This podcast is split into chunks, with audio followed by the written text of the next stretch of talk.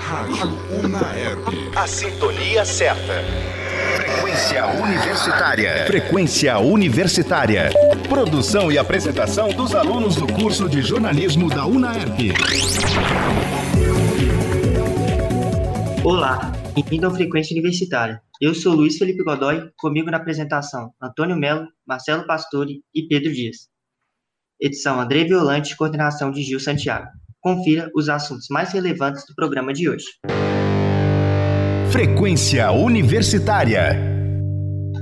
Artista Drake pode ter um faturamento de 600 milhões de dólares com o novo álbum. Japão quer retirar suas empresas da China, diz especialistas da Forbes.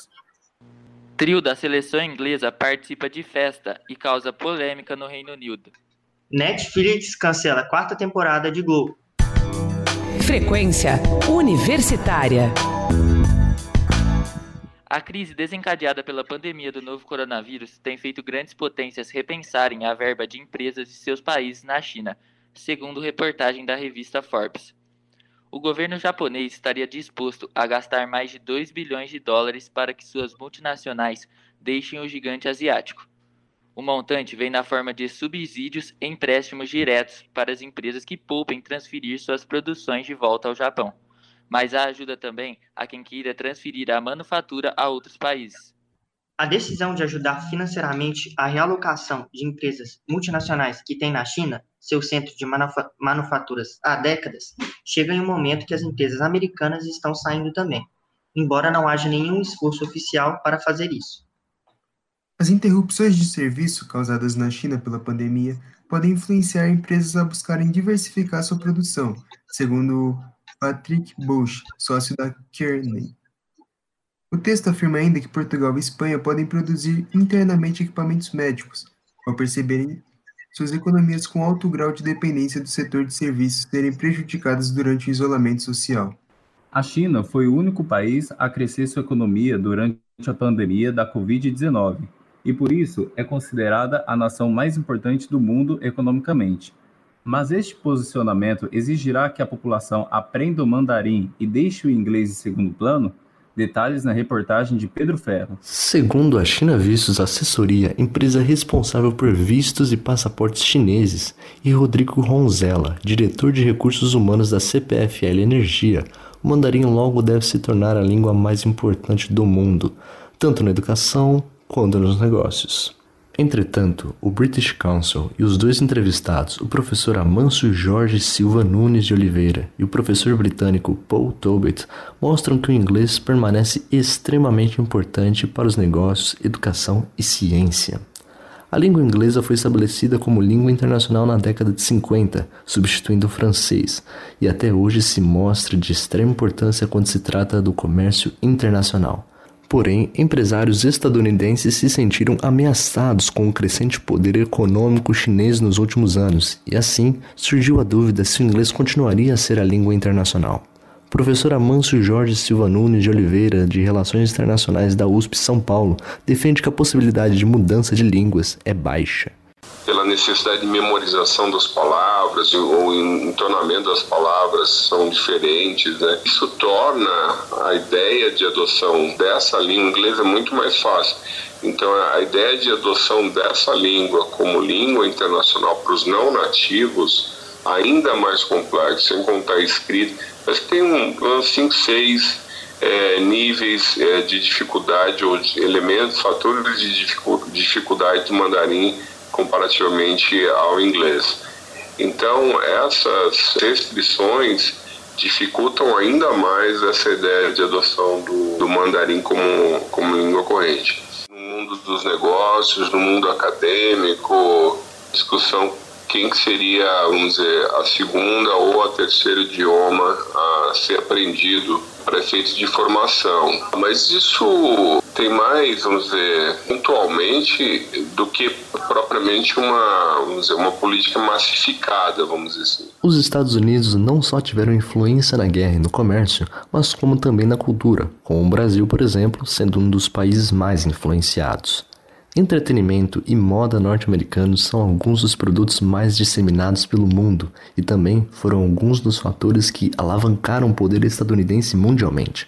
Por outro lado, a China foi reclusa por muito tempo, dando maior foco aos acontecimentos dentro de suas fronteiras. O professor britânico Paul Tobit vê este poder de influência como herança inglesa dos americanos. Como os Estados Unidos era o, grande potência da, do mundo, né? E eles conseguiram exportar o, a cultura deles, né?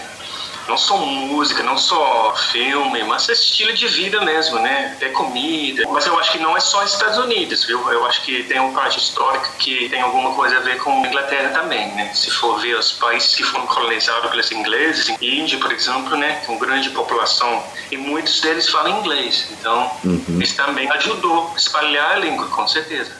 Professor Amâncio de Oliveira explica as consequências da cultura mais introspectiva da China no meio acadêmico. Então você pode dizer que a China é uma enorme potência comercial e de investimento? Sim.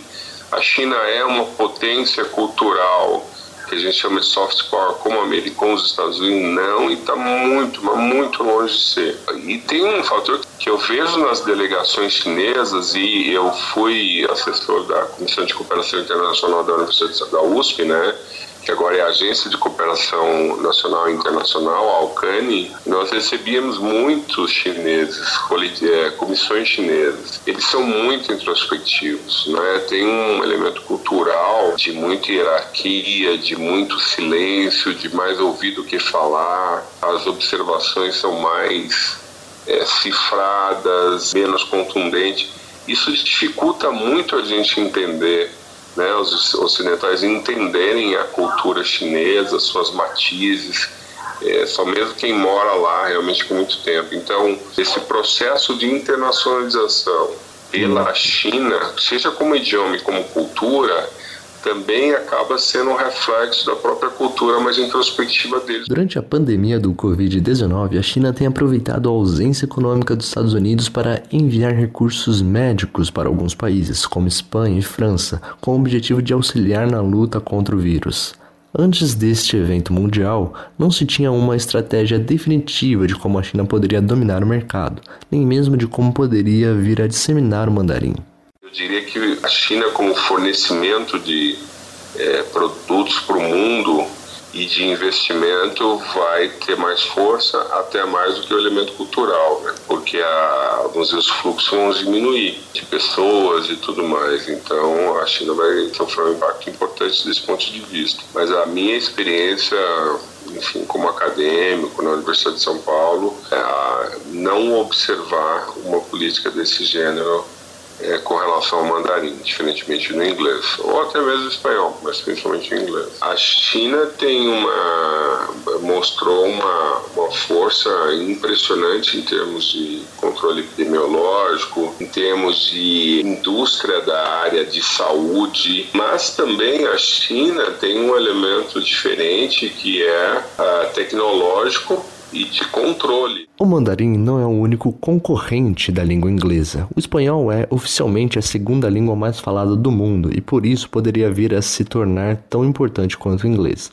A língua francesa é falada por cerca de 136 milhões de pessoas, sendo 56 países e territórios ao todo. Porém, mesmo com números tão significativos, o professor Tobit defende que isso não deve diminuir a magnitude da língua inglesa. Se tem espanhol, né, muito falado pelo, pelo mundo, né?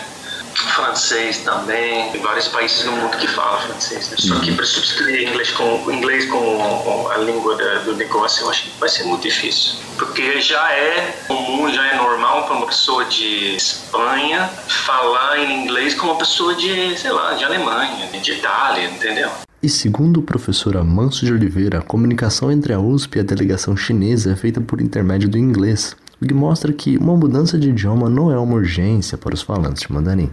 Quando você pensa na internacionalização da academia chinesa, é, o que você vê são os programas internacionais falados em inglês. Então, a internacionalização chinesa, ao invés de dizer, não, nós temos um programa de massificação do mandarim, por exemplo, vamos dizer no Brasil, né? Vamos ter um programa de massificação do idioma mandarim, vamos fazer um acordo de cooperação com o governo brasileiro e, e vamos fazer uma promoção de mandarim é, de forma mais extensiva, mais massiva na, nas universidades brasileiras públicas ou privadas que seja, mas vamos ter essa política, né? Eu não tenho essa política diferentemente da língua inglesa. Você tem uma política realmente é, ativa, né, no sentido de você pega, por exemplo, o Fulbright, você pega as uh, instituições que promovem, dão bolsa para esse tipo de, de treinamentos. Eu não, eu não verifico na China a mesma coisa.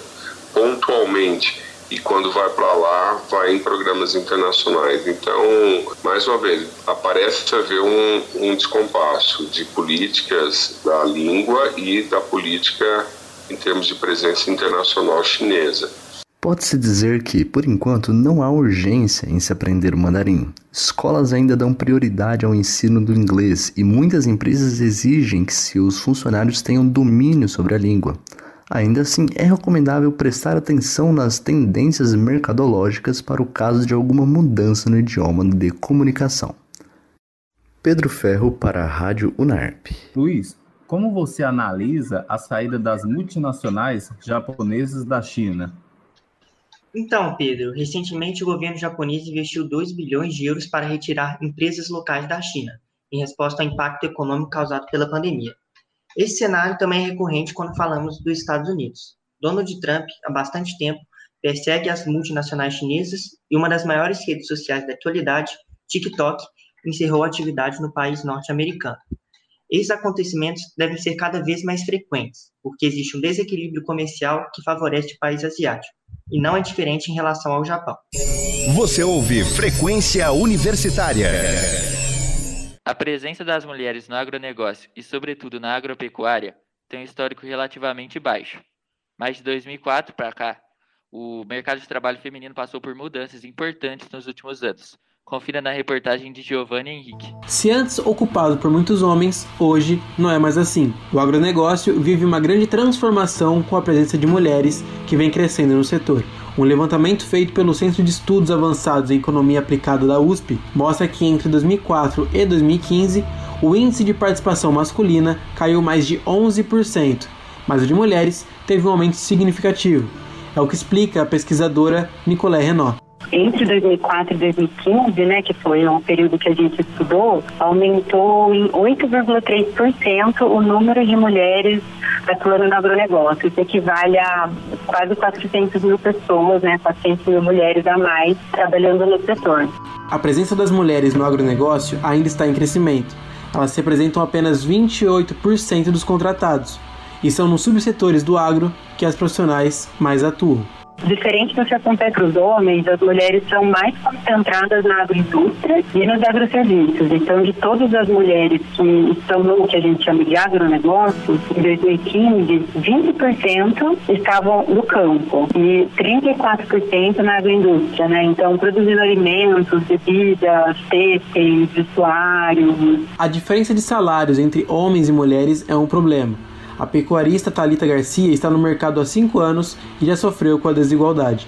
Eu já trabalhei em outras empresas e é uma realidade, né? Essa questão, independente de ser homem ou mulher, é o quanto você consegue gerar de resultados, né? Então é a busca, é um, um ambiente predominantemente masculino, não, não tem dúvidas, é, mas é uma, uma realidade que também já está mudando. Já tem muita mulher inserida. Eu estava lendo uma pesquisa da ONU falando que 43% dos, trabalhador, dos trabalhadores rurais no mundo são mulheres. Então, uma realidade que que, já está sendo modificada, né? Na tentativa de criar uma rede de apoio entre os trabalhadores rurais, a Mariana Antunes criou um portal para compartilhar informações sobre palestras, cursos, projetos no setor rural. O conteúdo é feito por oito mulheres que vivem a mesma realidade surgiu lá em 2015, é, quando eu estava conversando com a minha mãe, e a gente notou que, assim, assistindo a programas de TV que falavam sobre a temática rural, quase não tinham mulheres que estavam entrevistas nesses programas. E aí minha mãe, né, notou isso e falou, ai, Mariana, quando é que você vai dar entrevista para um programa desse, né? Eu, como estudante de agronomia na época, e aí foi onde eu tive a ideia. Eu falei assim, ah, verdade, né? As mulheres quase não aparecem, mas dá pra fazer alguma coisa que, que atrai essas mulheres que a gente possa entrevistar elas, alguma coisa do tipo. E aí eu sempre gostei muito de ler e escrever e decidi então fundar o Mulheres em Campo. Uma das principais reclamações de mulheres no site da Mariana é sobre o desconforto de ser mais cobrada do que os homens para mostrar a capacidade no trabalho. Diante dessa e de outras dificuldades, ela aconselha que a determinação passe por cima de qualquer coisa. Faça contatos, faça networking, vá atrás e aprenda. Porque você se tiver base, você consegue discutir com homem, com mulher, não, importa o sexo, né? E aí eu acho que existe uma característica dentro da mulher que é ela tem um olhar cuidadoso para algumas questões que vem para agregar no trabalho do homem, né? Mais uma questão de somar, um olhar cuidadoso para a gestão de pessoas, uma busca por trazer novas tecnologias. Existem muitos grupos já organizados de mulheres com esse intuito, né? De trocar informação, de motivar as mulheres entre si. Não tenha medo. Se tiver com medo, faz com medo mesmo. Cada vez mais, as mulheres se fazem presentes no campo do agronegócio, como pecuaristas, pesquisadoras, agricultoras, executivas de empresa do setor e empreendedoras. Além disso, segundo os dados da Comissão sobre a Situação da Mulher da Organização das Nações Unidas, 43% do 1,3 bilhão de pequenos agricultores do mundo são mulheres. Giovanni Henrique, para a Rádio Naerp. Frequência Universitária. A dificuldade de acesso ao teatro e ao cinema é uma realidade para grande parte da população brasileira. Com a falta de salas e ingressos caros, a democratização desse espaço segue distante da sociedade. Conheça os detalhes na reportagem de Maicon Bott. Segundo uma pesquisa realizada no final de 2019 pelo IBGE, Instituto Brasileiro de Geografia e Estatística, quase 40% da população brasileira reside em municípios sem salas de cinema. Fernando Cachaça, fundador do Cine Público Alwin, um dos cinemas de rua mais antigos do Brasil, comenta a importância de se ter incentivos municipais na criação de salas e formação de público. Só tem uma saída, é criar espaço, é investir as prefeituras. As prefeituras podem ajudar muito, a de Ribeirão ajuda, por que, que o resto do Brasil não pode? Mas se não criar, não tem jeito. Porque se você esperar só um empresário, é caro. Cinema é hábito. Não adianta você falar assim, ah, eu vou fazer um cinema hoje, vou começar a fazer ele de graça que vai lotar todo dia. Não vai. As pessoas precisam tomar hábito de ir ao cinema. Entendeu? Ela tem que voltar a ter esse hábito. Então você tem que trabalhar a escola. Primeiro passo é a escola vai ao cinema. É começar a trazer o público de volta. Porque é difícil. Quem fica 10 anos sem ver cinema não vai mais. Acostuma com outra linguagem, computador, televisão e uma série de outras coisas que tem. Então tem que fazer um trabalho de formação de público, trabalhar com criança. E as prefeituras e, e, torcer para que volte a ter uma democracia no Brasil com o Ministério de Cultura né, que possa fazer um trabalho voltado para isso. Outro fator que dificulta o acesso ao cinema é a alta dos ingressos, segundo uma pesquisa realizada no mundo todo pelo site americano Business Insider. O valor do ingresso no Brasil varia entre 28 a quase 32 reais, um dos ingressos mais caros do mundo. Para Fernando Cachaça, cinema é uma atividade de alto custo, mas que além de ser cultura e diversão, também é educação. O cinema era a diversão mais barata que tinha. Cinema era uma diversão, você tem uma ideia, o centro da cidade de Menor tinha várias, sete, oito salas de cinema, tudo com mais de mil lugares. E era 70 centavos de dólar, era baratíssimo o cinema. E hoje o cinema foi para o shopping, quer dizer que a pessoa precisa pegar um ônibus, dois, três ônibus para ir até o shopping. No centro não, né? É só um ônibus. E o cinema custa 3, 3 dólares e meio, quer dizer, então ficou muito encarecido. Então, no nosso caso, Cauim, é fundamental, porque a gente trabalha o cinema como não só como cultura, diversão, mas também como educação. Para o cinema comercial, que visa lucro, o cinema é uma atividade muito cara.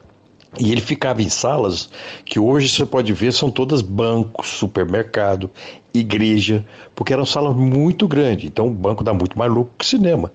O supermercado dá muito mais lucro que cinema. Então, o que acontece é isso, o cinema ele é caro para se manter. Você imagina quanto é o aluguel de uma sala num shopping.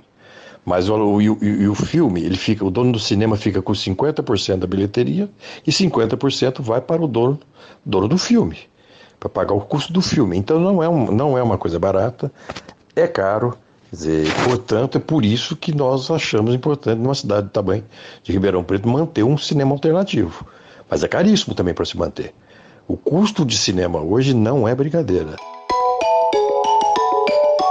No teatro, a situação não é diferente. Com os ingressos mais caros, o público segue caindo e a população brasileira fica cada vez mais distante de peças teatrais. Segundo o levantamento feito pelo SESC e pela Fundação Perseu Abramo, em que ouviu mais de 2 mil pessoas em 25 estados, 6 em cada 10 brasileiros nunca foram ao teatro. Para Noir Evangelista, diretor e fundador da escola TPC Teatro Popular de Comédia, é difícil provocar interesse no público em assistir espetáculos.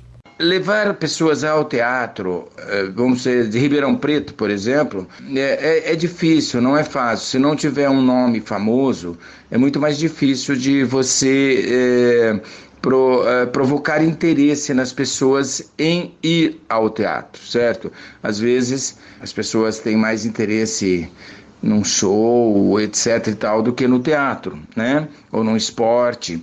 Então a gente vê isso sim.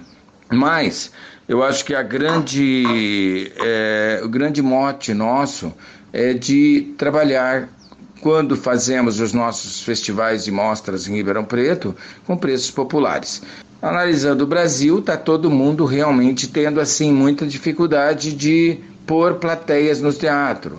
Por quê? As produções mais caras, elas precisam de um valor de ingresso agregado maior, entendeu? E aí nós enfrentamos o problema de não das pessoas não terem tanto o, o hábito de ir ao teatro, como também a questão de preço. Você vê, se você vai no teatro, você vai pagar é, 80, 100 reais, você vai duas pessoas é 200 reais. Então não é tão simples assim as pessoas desembolsarem nesse tempo 200 reais para ir ao teatro. Eu estou falando assim, no genérico, de forma geral, todo mundo, não é, todo mundo, né? Então é isso. Eu acho que esse é um bloqueio, essa questão dos valores. A falta de salas de teatro também dificulta o acesso a peças teatrais. Segundo uma pesquisa realizada em 2014 pelo IBGE, apenas 23,4% dos municípios brasileiros possuem teatros ou salas de espetáculos. Um reflexo disso pode ser a falta de público. Noir Evangelista acredita que existe uma falta de hábito em ir ao teatro e que é preciso incentivar crianças e jovens. Eu acho que o problema não é só também a gente ter, vamos dizer assim, ah, vou fazer um ingresso de graça, aí você põe uma peça no Teatro Municipal gratuitamente. As pessoas, eu volto a dizer, não têm hábito, o costume de ir ao teatro. A gente, mesmo com valores menores, a gente tem, a gente percebe um desinteresse, né?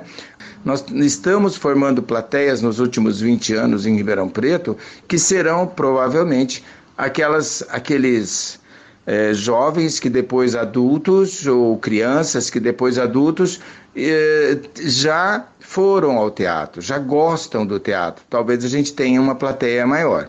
É, teatro é uma coisa assim, é, sabe, de muito trabalho mesmo, não é só aquele glamour que tem na hora que abre a cortina. Por trás, ou antes de abrir a cortina, é, você tem todo um trabalho de montagem de cenário, montagem de peça e todo esse trabalho de envolvimento e de busca de plateia, né? Você pode ver, inclusive, que às vezes as pessoas nunca foram ao teatro e quando vão, gostam e querem voltar porque é uma coisa viva, é um negócio mágico, tem uma, uma coisa forte de interação com a plateia, não é?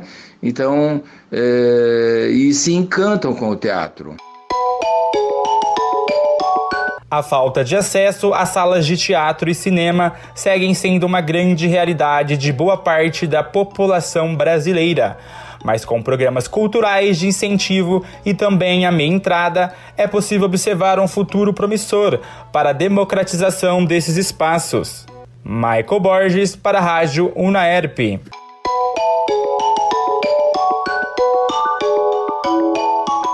Marcelo, a redação do Enem do ano passado abordou a democratização do teatro e cinema.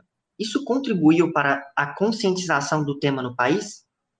Luiz, na prática, não contribuiu para uma melhor democratização, pois o acesso à arte continua sendo seletivo devido aos altos custos. Mas foi importante o Enem trazer esse tema para iniciar a discussão e o debate entre as pessoas, com o intuito de buscar uma maneira para quem sabe no futuro a sétima arte seja algo feito para todos. Frequência Universitária. O Flamengo levantou o primeiro troféu oficial do basquete brasileiro desde o início da pandemia do novo coronavírus. O rubro-negro assegurou o título do Campeonato Carioca Masculino da modalidade, pela 15ª vez consecutiva, ao atropelar o Tijuca por 104 a 40. O pivô Rafael Hitzheimer, com 18 pontos, foi o cestinha da partida, que seguiu o roteiro dos últimos compromissos, com amplo domínio flamenguista e vantagem confortável no placar. A equipe dirigida pelo técnico Gustavo de Conte mira agora a decisão da Champions League, no próximo dia 30 de outubro, em Montevideo, Uruguai. O time carioca encara em partida única o ganhador do duelo entre os argentinos Quimassa e São Lourenço, que duelam cinco dias antes. Uma equipe que está qualificando jogadores de basquete no Brasil é o Cravinhos Basquetebol, que vem crescendo no cenário nacional, se tornando um clube formador com atletas das melhores equipes da NBB. Mais informações a seguir com o nosso repórter Gabriel Melo. A cidade de Cravinhos vem vencendo a desconfiança e está evoluindo cada vez mais, conquistando grandes resultados nas categorias inferiores e melhorando suas campanhas na equipe profissional, que é um espelho para as categorias de base, e onde os atletas mais jovens ganham destaque no cenário profissional. Um dos idealizadores do projeto, Fausto Ravagani, explica qual a fórmula de sucesso da equipe. Bem, o nosso basquete aqui não começou da noite para o dia, não foi algo que a gente criou, como acontece em muitas equipes profissionais, né, que conseguem um recurso alto e resolvem montar uma equipe de cima para baixo. Aqui aconteceu o contrário, que é o que a gente acha correto.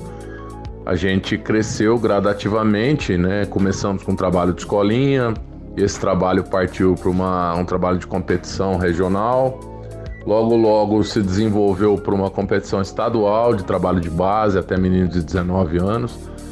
E no final concluiu o nosso trabalho como equipe adulta, né? Que é o, o espelho para funcionar tudo que está abaixo dela. Matheus Weber, hoje jogador do Flamengo, começou sua carreira no Cravinhos do Basquetebol. Ele entrou na equipe apenas com 5 anos na escolinha, antes mesmo do grande crescimento do basquete na cidade. Ele foi apenas um dos diversos atletas que Cravinhos exportou para as grandes potências, e ele vai expor a importância da equipe na sua formação. Cravinhos tem total importância na minha formação, tanto que a maioria das coisas que eu aprendi, principalmente como cidadão e homem, foi foi em Cravinhos, sabe? Eu comecei com 5 anos para 6 anos em Cravinhos, saí com 17 então, me ensinaram muito sobre basquete, eu sou muito grato por isso, aprendi muita coisa com o Alexandre, com o Fausto, com o Aníbal. Cravinhos cresceu muito durante os últimos anos, mas ainda está crescendo em alguns pontos. Mateus aponta que, por ser uma cidade pequena, carece mais paciência pela dificuldade em captar investimentos. Eu não acho que, que tem que, que mudar, sabe? Eu acho que Cravinhos está seguindo um rumo muito bom. É, um, é uma cidade que está crescendo em volta do esporte. Ainda tem que ter uma paciência, uma certa paciência por ser uma cidade pequena. O investimento vai, vai subindo de pouco a pouco, óbvio que tem que investir um dinheiro a mais. Fausto reconhece que ainda existem pontos a serem trabalhados, como no trabalho psicológico dos atletas, que hoje o Cravinhos ainda não oferece uma equipe completa nesse sentido. Bem, a nossa estrutura aqui ela ainda está em expansão. Nós não temos a estrutura perfeita ainda do jeito que a gente quer, né, chegar. Já é uma estrutura boa, mas ainda não está onde a gente quer. Então a gente falha ainda em algumas em algumas peças. Nós não temos uma equipe multidisciplinar completa. Por exemplo, o psicólogo é algo que eu não tenho. Um psicólogo desportivo direto na quadra, nós não temos. Então a gente trabalha essa questão psicológica dos atletas de acordo com a nossa vivência mesmo, né? Nós somos, como eu disse, três técnicos, mais uma outra educadora física que chama Mônica, que também faz parte do nosso trabalho, e nessa lida com os atletas na casa, na escola, ela nos ajuda muito nessa questão também. E a gente trabalha com eles é, o tempo inteiro nessa questão, porque realmente isso importa. É uma pergunta interessante, porque não basta você trabalhar na quadra. Essa questão psicológica hoje é extremamente complexa. Apesar de todos os sucessos que a equipe vem conquistando, ainda é encontrada grande dificuldade para conseguir patrocínios e tornar o projeto sustentável. Dessa forma, o time busca maneiras de se tornar mais visível e viável para o mercado. 90% da nossa verba vem da prefeitura. A gente tem ações esporádicas que a gente às vezes vende pizza, promove jantares, fazem festas, é, sempre fazendo rifa de alguma coisa. Então a gente faz e consegue algumas vendas de placas, né, algo para complementar o dinheiro que a prefeitura já dá. Agora, para a gente alçar um voo maior, que é o que a gente quer, chegar com uma equipe realmente profissional, um pouco mais qualificada e fortalecer toda a estrutura da nossa base, a gente precisa de mais recurso. Isso a gente tem buscado um, um patrocinador, né? Uma, um parceiro privado aí para complementar a prefeitura. A gente está com alguns projetos com o governo do estado é, para se tornar aqui um centro de formação. Dessa forma, Cravinhos continua a procurar seu espaço em meio aos titãs do basquete, evoluindo cada vez mais. Gabriel Melo para a Rádio Naer. A equipe promove treinos para crianças a partir de 5 anos de forma gratuita, assim oferecendo uma oportunidade para os talentos da cidade. Frequência nos esportes. Após dominar o continente europeu, conquistando a tríplice coroa na temporada passada, o Bayern de Munique pretende qualificar o seu elenco ainda mais. Nesta última semana, anunciou dois reforços para o seu ataque: Douglas Costa e Choupo-Moting. Douglas Costa volta a Munique depois de três temporadas em Turim, onde teve dificuldades nos últimos anos por conta de seus problemas físicos. Já o reserva criticado em Paris, Choupo-Moting chega à capital alemã para ser mais uma opção no ataque da equipe, ficando basicamente como possível substituto do artilheiro Lewandowski. O lateral esquerdo brasileiro Alex Telles e o atacante Edson Cavani foram anunciados como novos reforços do Manchester United. Alex Telles estava no Porto e assinou o contrato por quatro anos, com possibilidade de prorrogar o vínculo por mais uma temporada. Ele chega para reforçar o setor, visto como um dos mais carentes do elenco. Já Cavani, aos 33 anos, deixou o PSG como o maior artilheiro da história do clube. Foram 200 gols em 301 jogos, além de seis títulos de, do campeonato francês. Ele estava livre no mercado desde o dia 30 de junho e negociou com diversos outros clubes, mas acertou com os ingleses para disputar a Champions League. Tammy Abraham, do Chelsea, completou 23 anos na semana passada e recebeu uma festa surpresa de seus amigos para comemorar. Estavam presentes os jogadores Ben Chilwell, também dos Blues, e Jadon Sancho, do Borussia Dortmund, além de outras seis pessoas. No total, eram nove convidados na festa. Isso quebrou a regra dos seis, uma das diretrizes que o governo britânico estabeleceu para a Inglaterra, onde limita apenas seis pessoas em um evento para evitar a disseminação do novo coronavírus. A Federação Inglesa de Futebol anunciou que irá investigar o incidente. A seleção inglesa tem três partidas difíceis nos próximos dias, sendo um amistoso contra o País de Gales e a terceira e quarta rodada da Liga das Nações da UEFA contra Bélgica e Dinamarca. Em boa fase, o comercial chegou ao oitavo jogo de invencibilidade na Série A3 do Campeonato Paulista, após a vitória sobre o Olímpia. A equipe de Ribeirão Preto é a terceira colocada, com 27 pontos, e já possui vaga garantida ao mata-mata do torneio. Entretanto, a ampliação da série invicta não foi a única marca positiva conquistada até aqui pelos comandados do técnico Fael Júnior. Vindo de triunfo sobre o Primavera, Noroeste e Marília, o Leão do Norte, ao derrotar o Galo Azul, alcançou a quarta vitória consecutiva em jogos oficiais, feito que não era igualado desde 2011. O comercial tem o melhor ataque até aqui da Série A3, ao lado do líder Noroeste, ambos com 24 gols. Desde a retomada do futebol por conta da pandemia do novo coronavírus, o Alvinegro balançou as redes nove vezes em três jogos. Frequência Universitária. Qual a importância da abordagem da saúde mental nas escolas?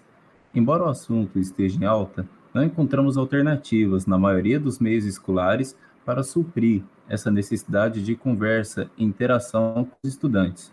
Confira os detalhes com o repórter Luiz Santana. Escolas, na maioria das vezes, são meio onde jovens iniciam seu primeiro contato social direto e onde começam a aprender sobre diversos assuntos além da convivência.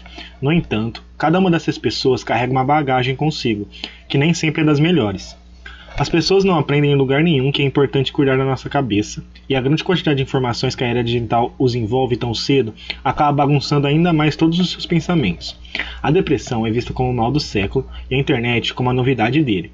Entrando as duas em um contraste, como relatado em um artigo por Twenge, publicado na revista The Atlantic, onde afirmou que o uso exagerado das redes sociais pode ter relação direta com o aumento exponencial de ansiedade e depressão. De acordo com a ONU, elas incidem em 3,6% e 4,4% da população mundial, respectivamente. A psicóloga Fernanda Saviani comenta sobre a atual situação da abordagem sobre a saúde mental nas escolas. De uma maneira geral, na sociedade, eu acho que a escola só reflete eh, as questões que são sociais nós temos um certo receio né, de falar a respeito de saúde mental. Então, isso não seria diferente na escola. Muita gente dentro da escola desconhece a temática, a, as questões relativas à saúde mental. Então, a começar da própria direção escolar, a, pro, a começar é, a andar pela apropriação da temática pelos professores, né, que não tem, não existe. Então, eles não conseguem é, identificar certas, certos comportamentos, certas situações que estão na frente deles, ali, né, com os alunos. Quem dirá entre os alunos, né? Então, eu acho que é uma realidade social de desconhecimento. Fernanda complementa falando sobre a importância do estudo do assunto e como acrescentar saúde mental nos planos escolares. Eu penso assim, de uma maneira muito simples, da mesma forma que nós falamos de saúde física, de saúde dos órgãos, nós precisamos falar do órgão mente. Então, consequentemente, de saúde e doença mental.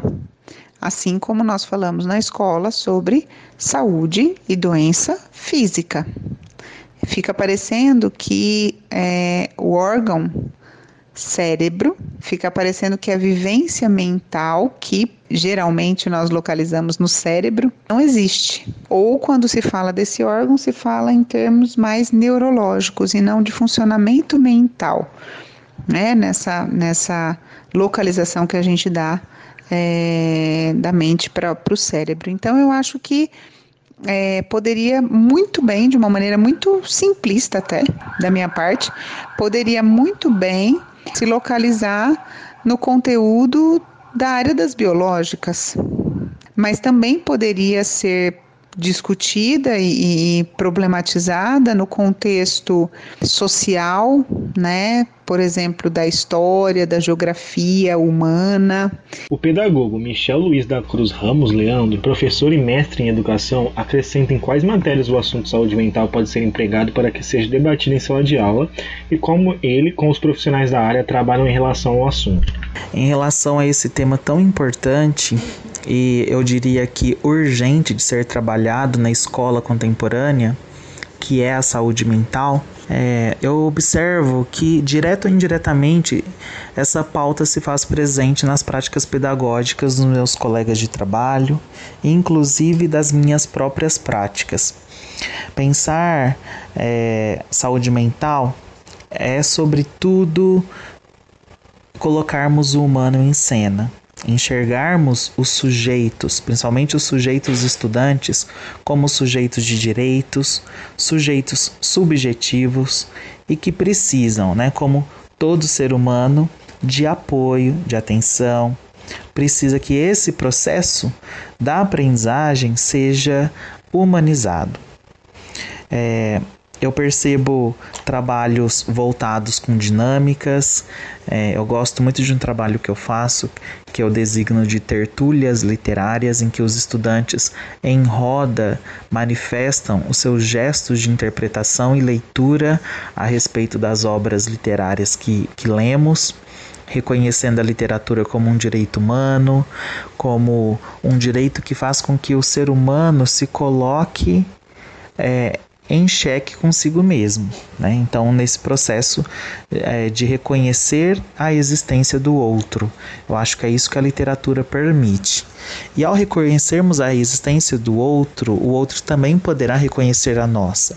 Eu acho que começa daí essa questão da saúde mental e essa pauta nas escolas. Ele também explica como as escolas podem diminuir a pressão dos vestibulares que impactam negativamente no psicológico dos alunos. O vestibular, por ele ter esse caráter maniqueísta, ele de fato não garante com que a, a seleção que esteja uh, sendo feita destes estudantes para o ensino superior seja a via mais democrática e a melhor, em meu ponto de vista.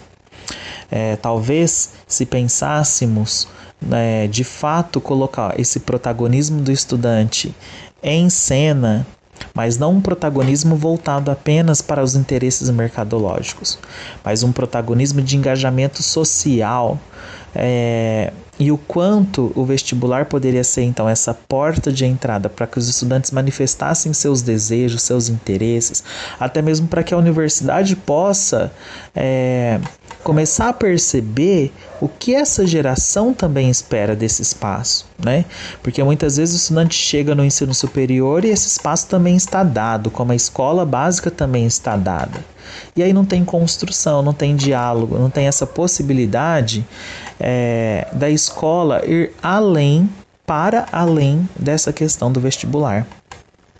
Ainda assim, isso não significa negar que a escola tem um papel fundamental na garantia destes conteúdos. Há, há diversas escolas é, ao nosso redor que percebemos que elas se voltam para essa questão do vestibular.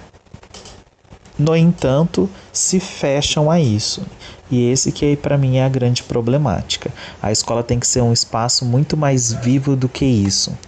E esse espaço ele só pode ser construído se for coletivo, se todas as vozes, famílias, é, estudantes, gestão, professores puderem argumentar, debater, disputarem espaços de fala, escuta e inclusive de práticas.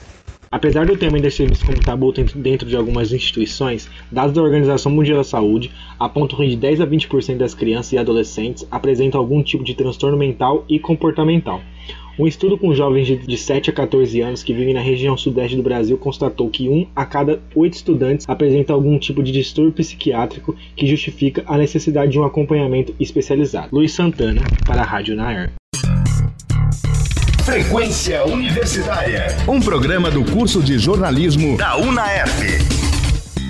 Drake, considerado o maior artista do mundo em termos de vendas, streaming e gráficos atualmente, pode ter um faturamento de até 600 milhões de dólares, com seu novo álbum ainda não lançado, denominado de Certified Lover Boy. Isso acontece devido ao rompimento do artista com sua ex-gravadora, a Cash Money, pela Republic Records.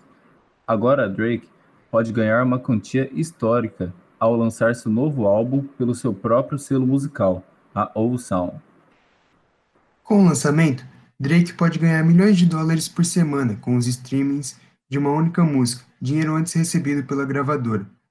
Segundo as previsões de especialistas, Drake pode faturar cerca de 600 milhões de dólares com o novo álbum, o recorde absoluto de faturamento, passando dos 3 bilhões de reais.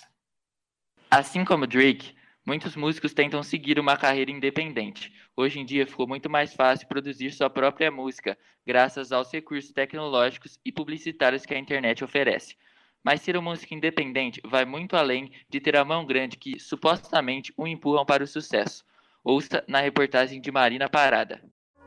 Eu acho que ser independente na música é um retrato comum no Brasil não é apenas um começo para uma carreira, mas é também, em alguns casos, uma estratégia importante para que se tenha um compromisso com a própria liberdade em criar. E também não se trata de um descompromisso em assumir grandes empreitadas com o desenvolvimento de um trabalho bancado por alguém ou por alguma instituição. Até porque esse, é, esse tipo de trabalho se restringe a poucos privilegiados, né? Então, eu acho que o cenário independente da música ele é muito variado. Como disse Alan de Faria, produtor da banda Chavala Talhada e membro colaborador do coletivo Na Banguela, ser um músico independente é, entre outras coisas, ter um compromisso com a própria liberdade em criar. Essa liberdade é fundamental, e ter algo que garanta a integridade desse processo é essencial. Eu acho que essas instituições, essas associações, elas são fundamentais no que diz respeito à proteção e fiscalização das obras musicais. Pois, de certa forma, elas amparam sim e representam né, esses profissionais da música, pois são essas mesmas instituições que ajudam a garantir tanto a integridade criativa desses profissionais e, além disso, elas são responsáveis por repassar valores referentes à execução dessas obras musicais. Mas nem tudo é um mar de rosas.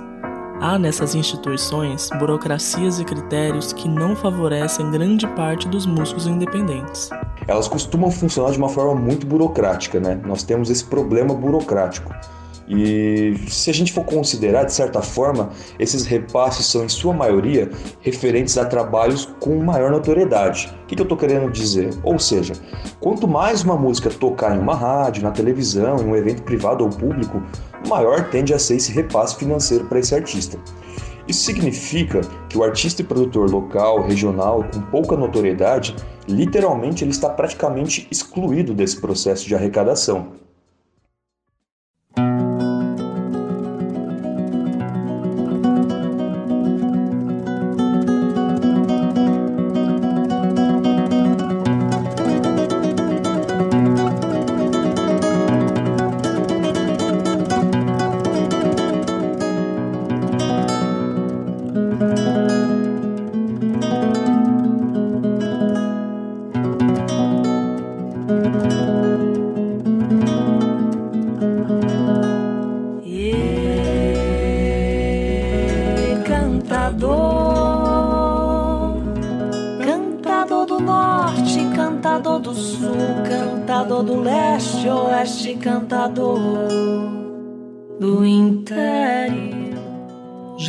Falquete é uma cantora ribeirão-pretana, formada pela Universidade Federal de São Carlos e estudante do Conservatório de Tatuí.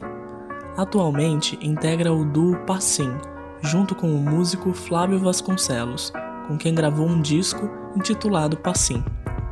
Para Jaque, o brilho da arte é amar o que faz e acreditar na mensagem que está passando. Eu acho que quem faz arte e quem acredita na sua arte, independente dela se enquadrar é, num produto mainstream ou não, é, eu acho que já é uma pessoa totalmente apaixonada por aquilo que faz. Os benefícios de produzir o próprio conteúdo são vários.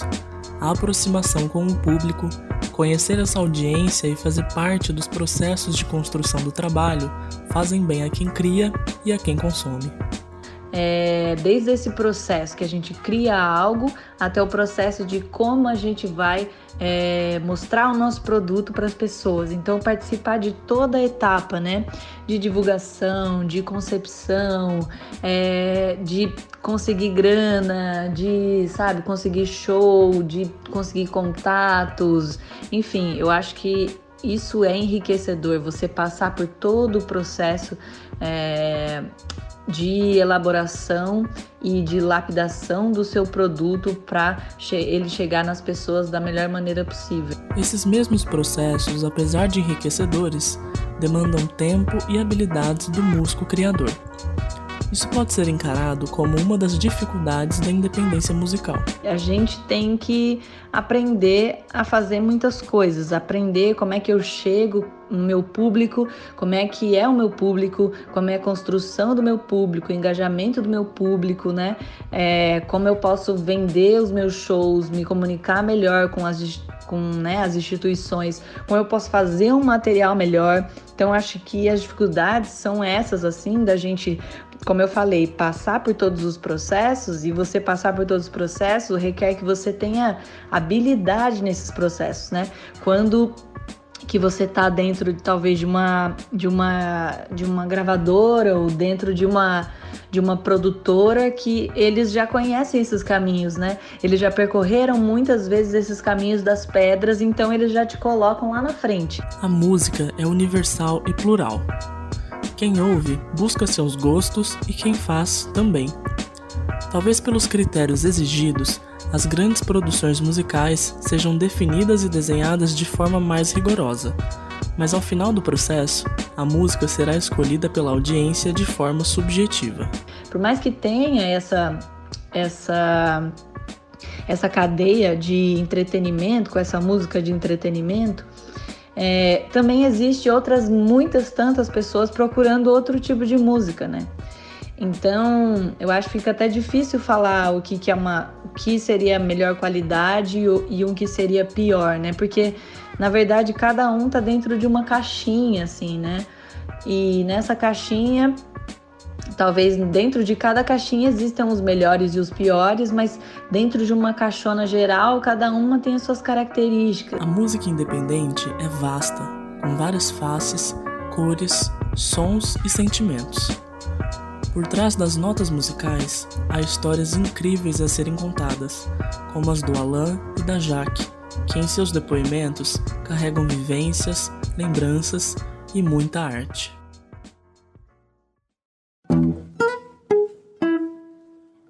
Passam os passos, pássaros, passos, fios condutores, rios, dores passem se tudo passa.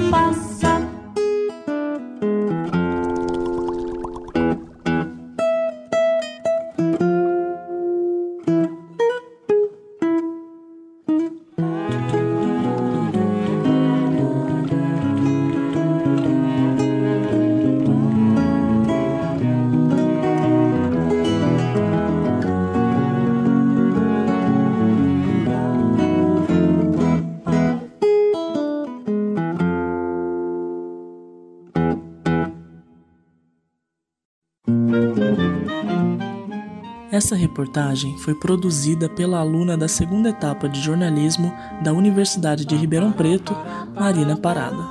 Os entrevistados foram Alain de Faria, produtor, músico e professor de história, e Jaque Falquete, cantora, musicista e produtora. As músicas usadas foram, respectivamente, Cantador, Passagens e Vai e Vem, do duo Passim de Jaque Falquete e Flávio Vasconcelos. Agradecimentos especiais ao coordenador do curso de jornalismo da UNAERP, Gil Santiago, e ao técnico Andrei Violante. Maestria delegada, eu sei que nada poderá ser como antes. Pois se nada. Antônio, quais os pontos positivos e negativos de seguir a carreira independente hoje? O lado positivo da música independente é o total controle financeiro e midiático de um álbum, um single ou qualquer lançamento em geral. O artista sim segue 100% suas intenções, sem ser barrado por contrato de gravadoras e coisas do tipo. Em contrapartida, o artista, além de criar a música, é responsável também pelas campanhas de marketing e contatos necessários para a realização de shows e distribuição das músicas, que antes era um trabalho da própria gravadora. Frequência Universitária o mercado de trabalho no Brasil mudou muito por causa da crise financeira, fazendo com que milhões de pessoas escolhessem um trabalho informal, tornando-se uma forma de sobrevivência. Detalhes na reportagem de Juliana Rodrigues. De acordo com o IBGE, em abril deste ano, o Brasil tinha cerca de mais de 34 milhões de trabalhadores formais. O professor do curso de administração, Munilo Carneiro, explica que o motivo do aumento de trabalhadores formais em 2019 foi por causa da crise financeira no país.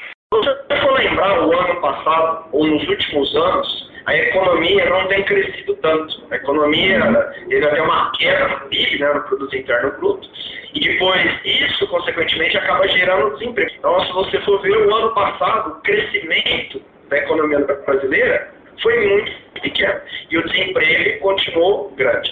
Então, todo mundo precisa se sustentar de alguma forma. Então, a princípio, a pessoa vai procurar um emprego formal, uma empresa. Mas se a economia não está crescendo, não tem esse trabalho. E como a pessoa precisa sobreviver, ela vai tentar dar um jeito.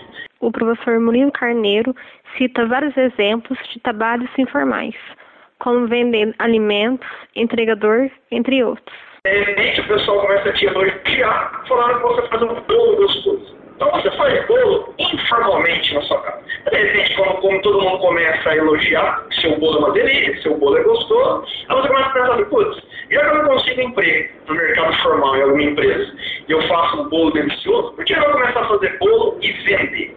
Então, o desemprego e a economia patinando, ou seja, a economia não crescendo, faz com que muitas pessoas busquem sobreviver de forma informal. De repente, o cara não sabe fazer absolutamente nada, mas precisa de dinheiro para sobreviver. Ele, por exemplo, tem uma moto e vai fazer entrega, que nem está acontecendo muito agora, por exemplo, lá por, por esses sistemas, iFood, Uber Eats e tudo mais.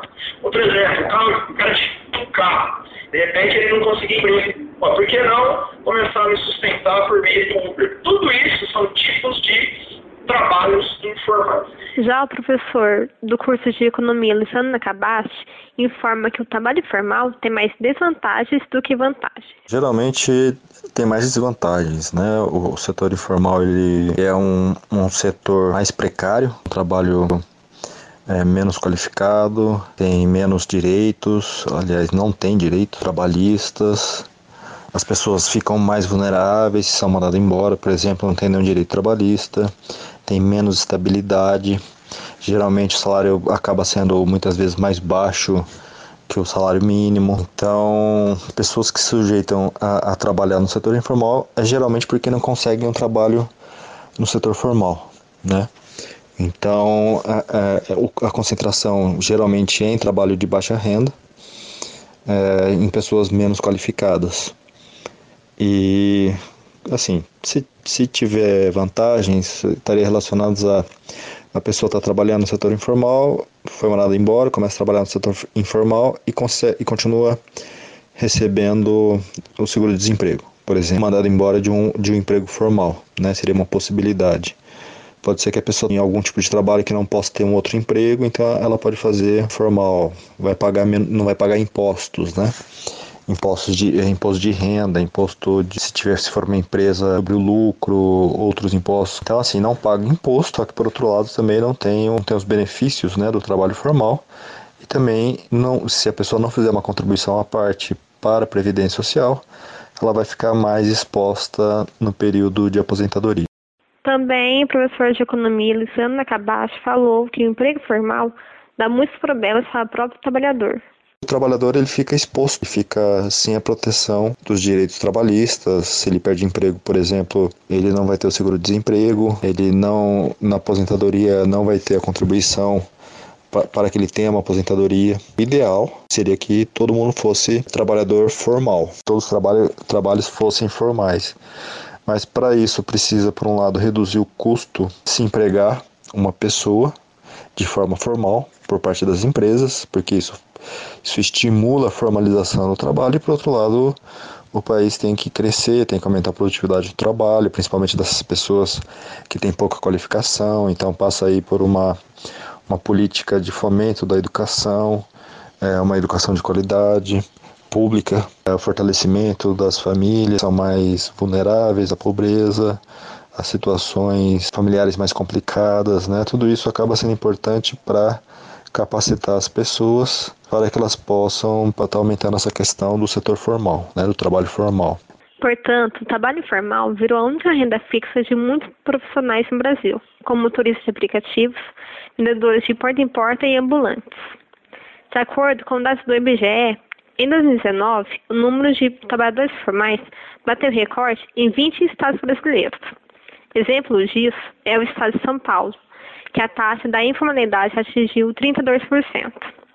Celina Rodrigues para a Junaerp. Devido à pandemia da Covid-19, o governo fez um auxílio emergencial de 600 reais que foi pago até o mês de setembro, quando Jair Bolsonaro anunciou sua redução pela metade. Sendo assim, a quantia a ser recebida ficou em 300 reais e será paga por quatro meses pelo próprio governo para várias classes trabalhistas, entre elas os trabalhadores informais. Em abril deste ano, a Caixa Econômica Federal informou que criou cerca de 18 milhões de contas desses trabalhadores informais. No total, são mais de 34 bilhões de informais para receber esse novo benefício. Frequência Universitária. Pesquisadores descobrem características do sistema imunológico contra o coronavírus.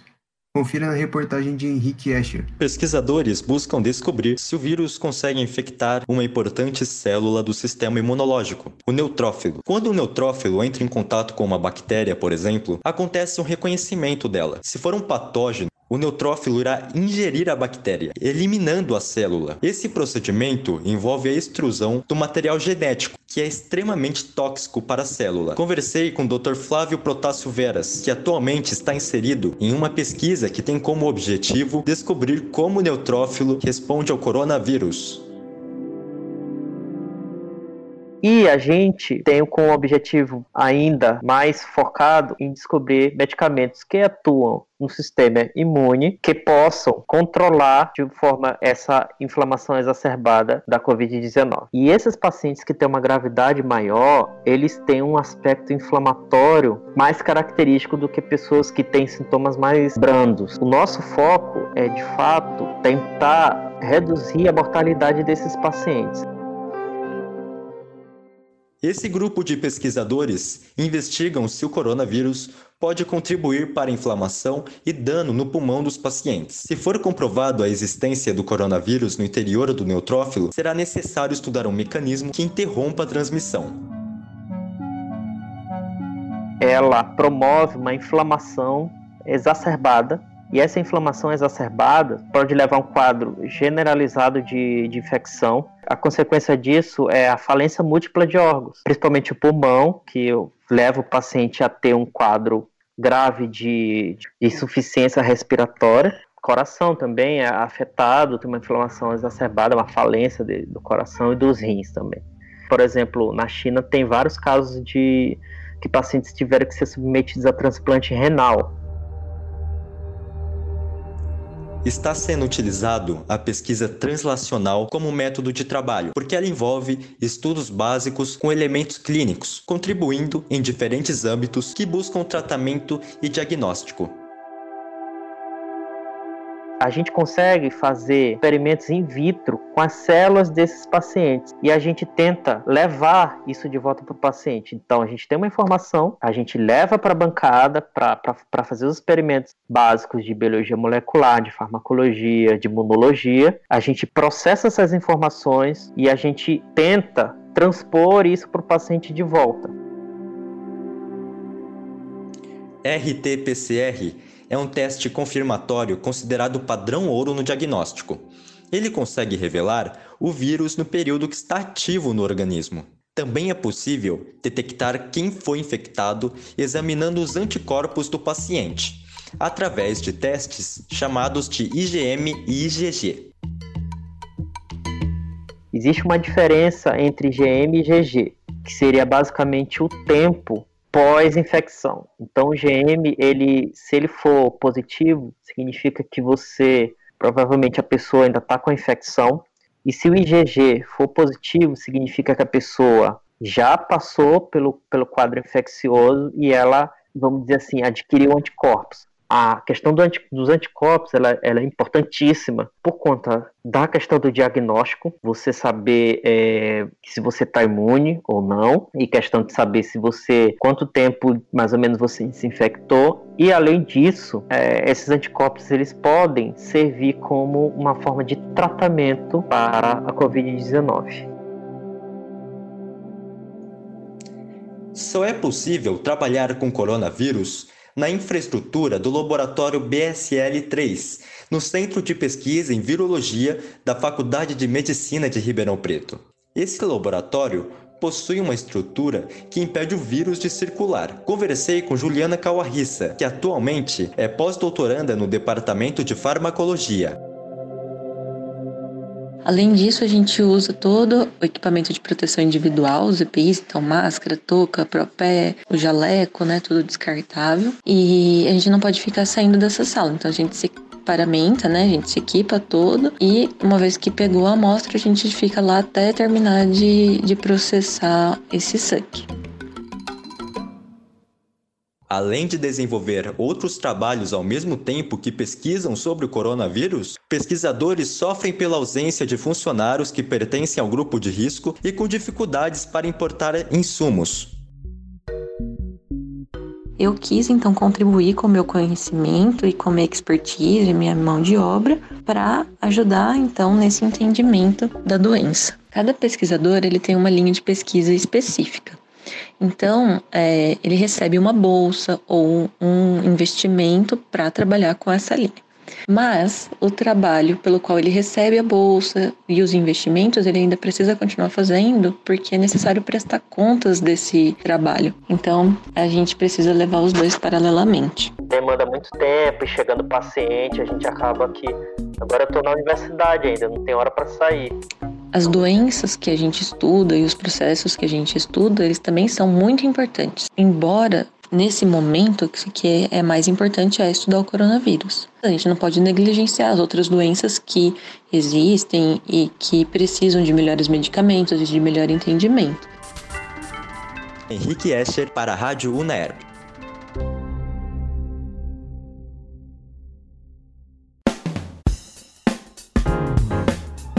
Frequência Cultural.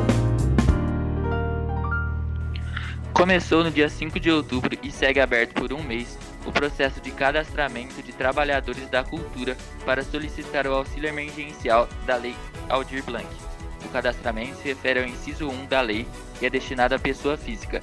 O recurso disponibilizado é uma renda emergencial básica de 5 parcelas no valor de 600 reais.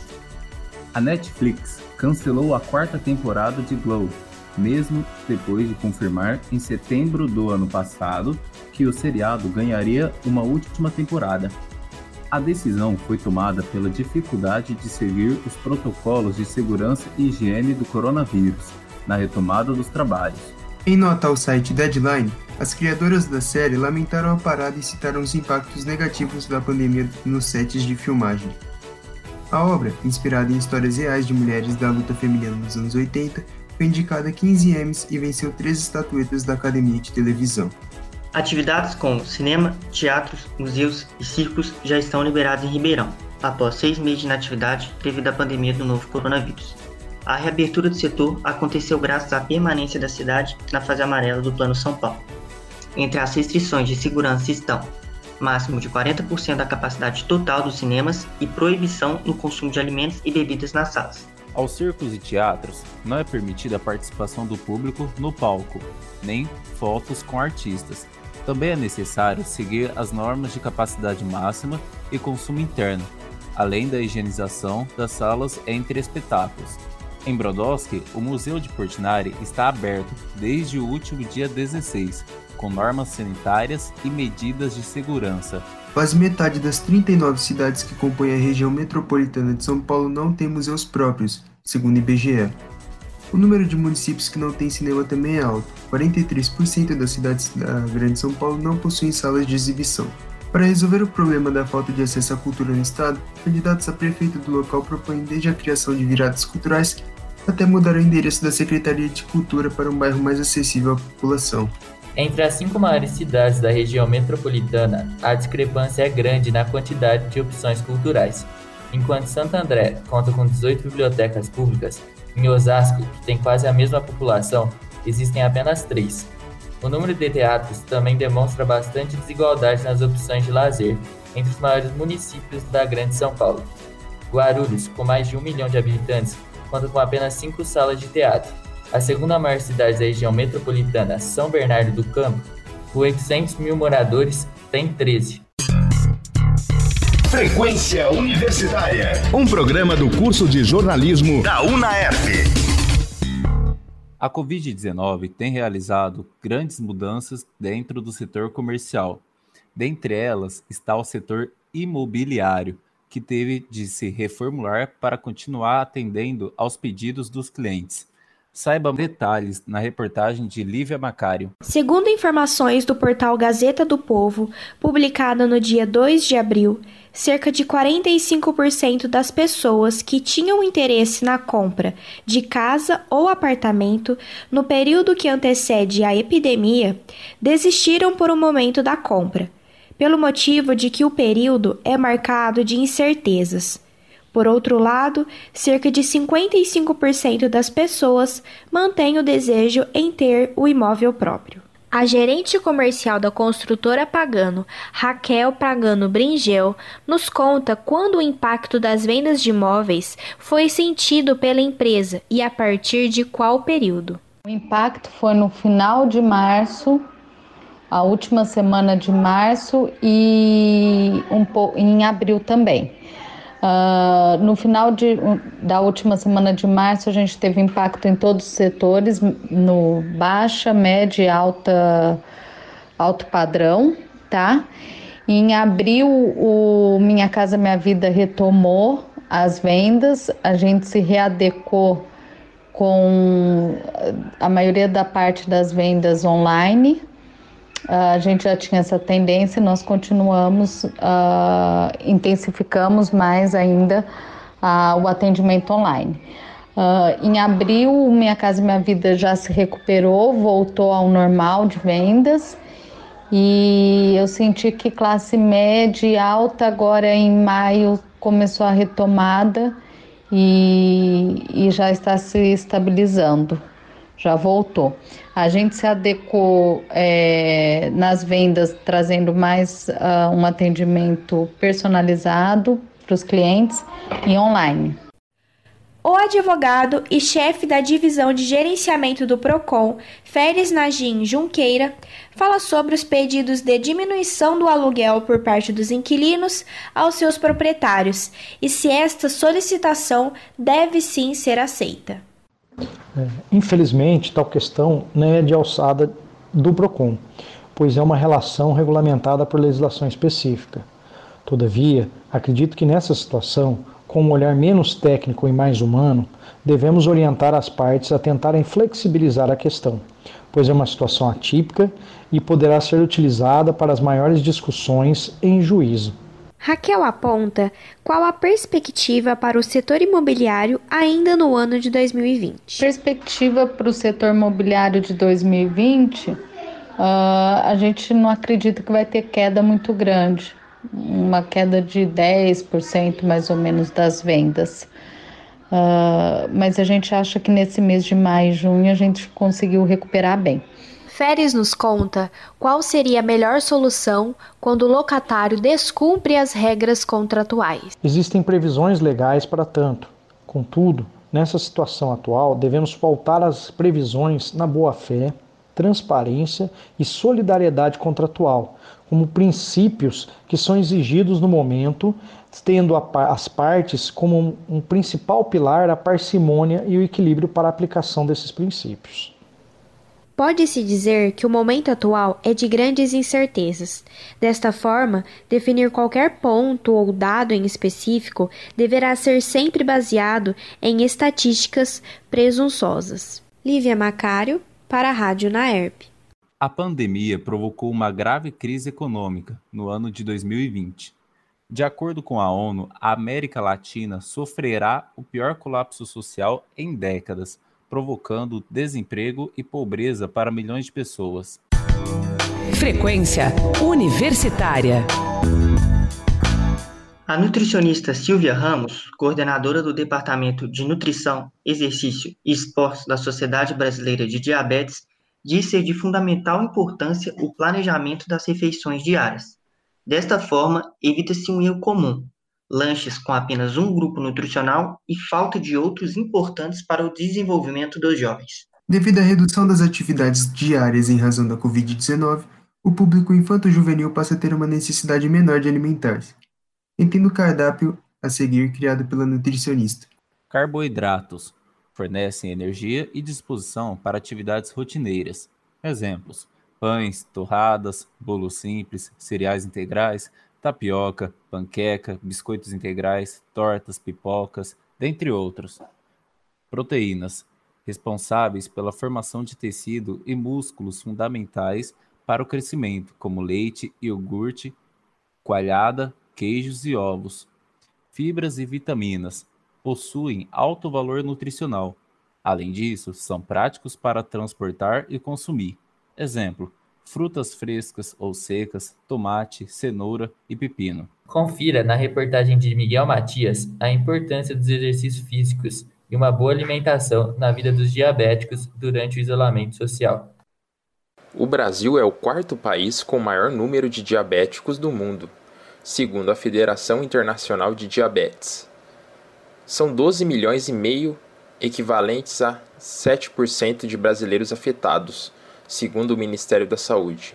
Em Ribeirão Preto, existem pelo menos 50 mil diabéticos. Em 10 anos, 1.124 pessoas morreram de diabetes na cidade, de acordo com o DataSUS.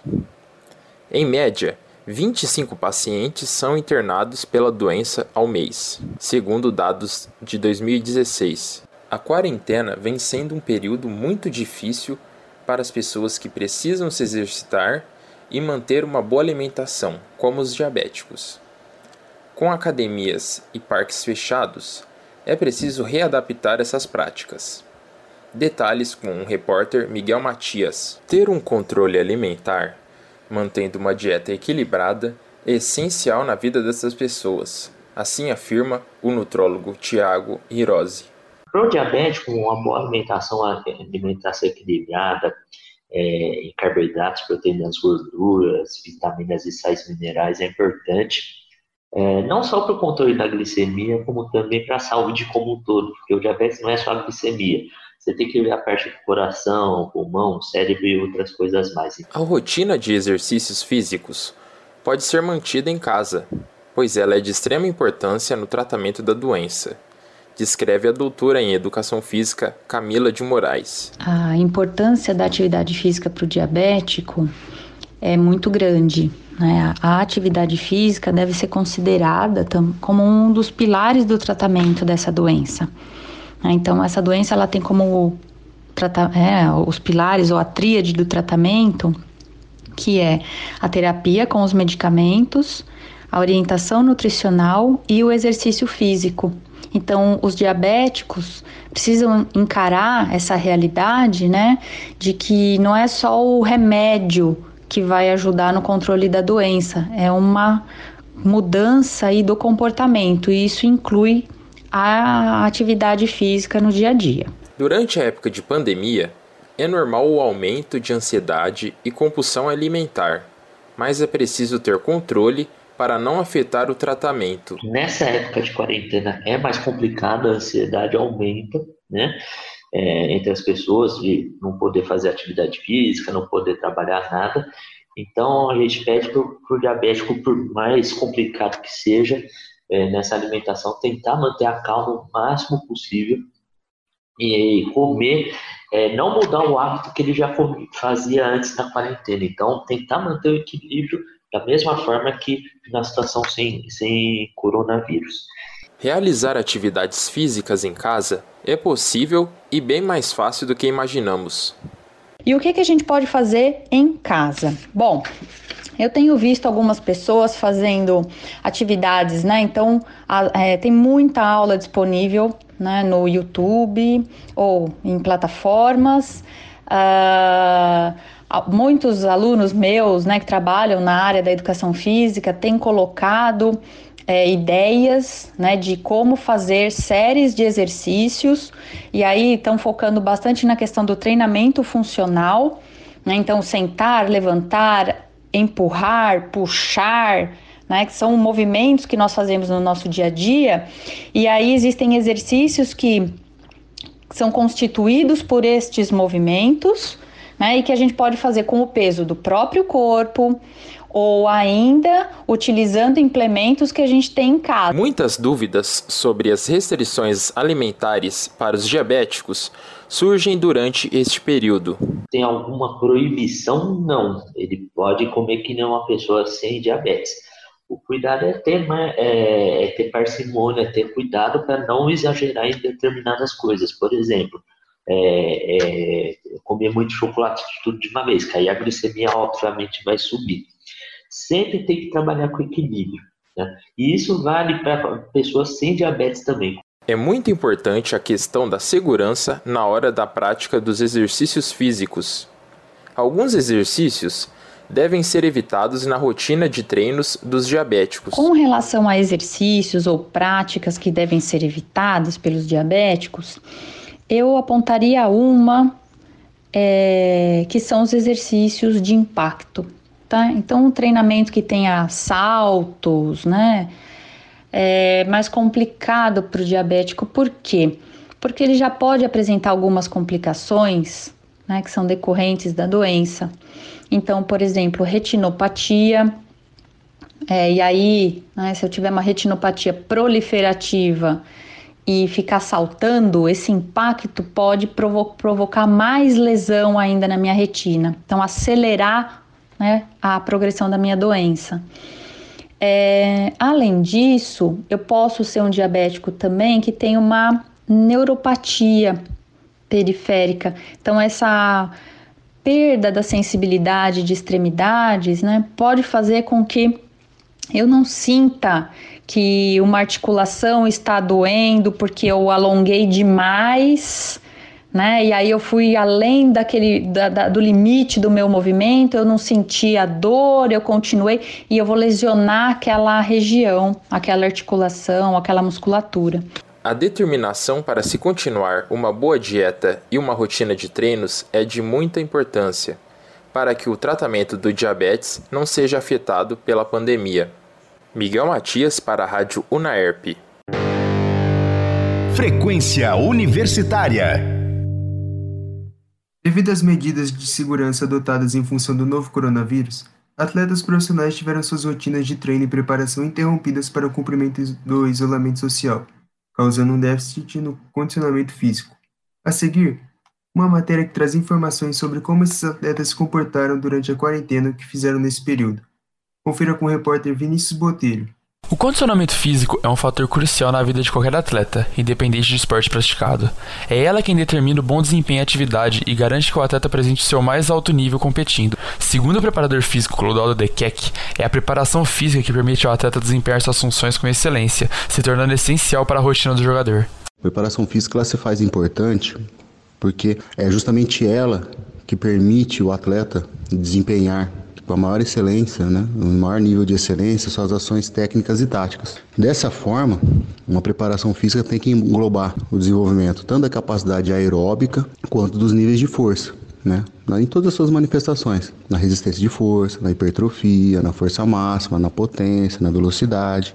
A esse quesito né, de melhorar os níveis de capacidade aeróbica e força dentro de, um, de uma temporada competitiva, na, na preparação física, nós trabalhamos com um termo que chama-se periodização. Então, periodização é, é, é, o ato da gente sistematizar todo o treinamento de modo a gerar o pico de performance, fazer com que ele chegue na melhor performance técnica e tática e física dentro da competição ou de um momento da competição que são os mais importantes. O atleta Bruno Maia, ex-jogador do Batatais e atualmente no Esporte Clube Mogiana, conta como o preparo físico é importante em seu dia a dia como atleta, explicando as mudanças que ele sente quando está com seu condicionamento físico em dia e como é fundamental estar bem fisicamente para a execução de suas atividades. A importância do preparo físico, não só na vida do atleta, mas eu acho que na vida de qualquer um, é muito importante, sabe?